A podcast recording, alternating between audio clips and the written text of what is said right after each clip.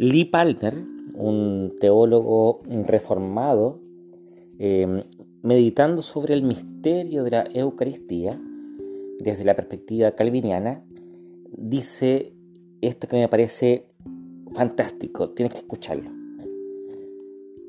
Para Calvino, la cena no era externa, una ceremonia, ni siquiera adoración en el sentido que usaban de esta palabra otros evangélicos, como Zwinglio o Lutero, un modo de honrar a Dios.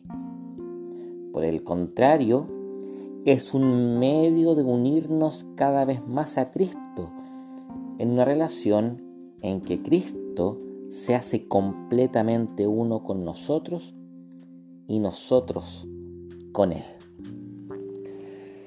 Uh, tremenda cita, ¿verdad?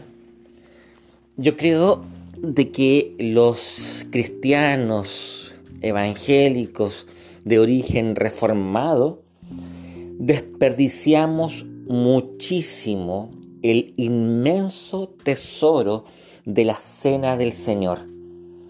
Desconocemos la hondura de lo explicado desde la palabra por teólogos como Calvino y al final nos terminamos mimetizando con otras tradiciones legítimas, sin lugar a dudas, pero según nuestra opinión, menos profundas en la comprensión de la Eucaristía.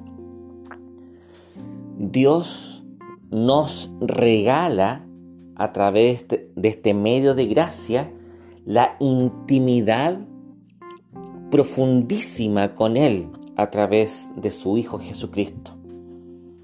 Eh, él que está sentado a la derecha del Padre, ahí reinando victorioso en el, el culmen de la victoria, del triunfo de su ascensión, ahí esperando en el no tiempo la consumación, la segunda venida, nos provee este vehículo para sentarnos con Él. Es asombroso. El pan y el vino sobre el que se pronuncia y sobre el que se celebra, no solo la memoria, sino que se llena de una presencia eh, absolutamente misteriosa que nos sobrepasa, eh, es claramente este, este regalo que nos hace un solo, eh, un solo ser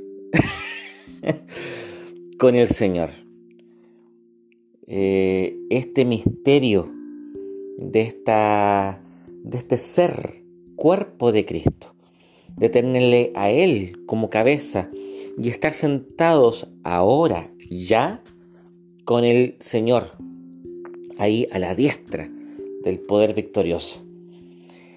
Eh, el misterio de la Eucaristía, el regalo inmenso de la cena mística, como le llama Juan Calvino, es un regalo que muchas veces nosotros valoramos.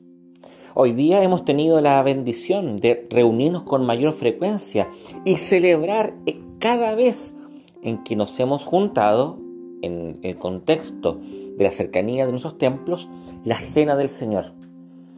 Y en eso hemos podido experimentar el comer juntos y en consecuencia tener comunión con aquel que nos juntó.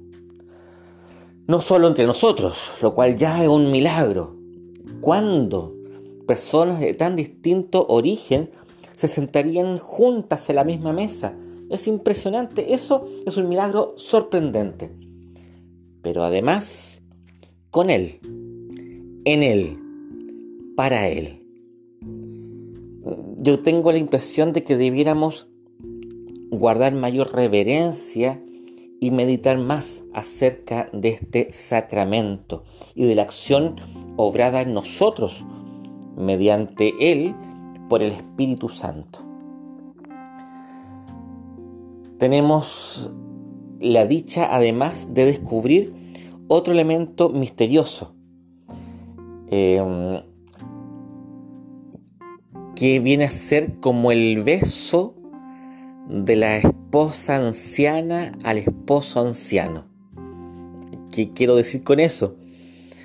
Eh, no es lo mismo que aquel beso apasionado que se da cuando se es novio, cuando se está recién conociendo, cuando no se vive en los años de la vida en común. Sin lugar a dudas, eh, es un beso distinto, pero no un beso menos profundo.